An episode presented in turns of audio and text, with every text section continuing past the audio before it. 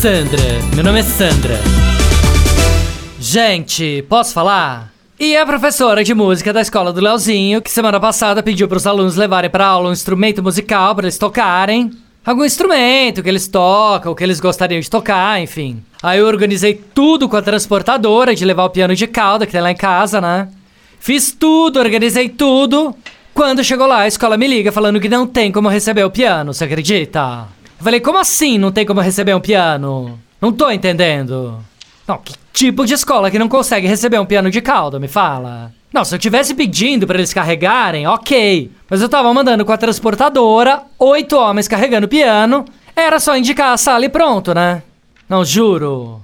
É muita má vontade deles. Aí a professora falou que não ia caber o piano na sala, que não passava na porta. Enfim, Deu um monte de desculpa esfarrapada. Eu falei: quer saber? Traz o piano de volta e dane-se. Aí no dia seguinte eu mandei o Leozinho com uma flauta doce, dessas bem sem graças, e falei que se dane, né? Vamos nivelar por baixo. Não juro. Por isso que o Brasil não vai pra frente, né? A gente quer fazer as coisas, mas as pessoas não deixam.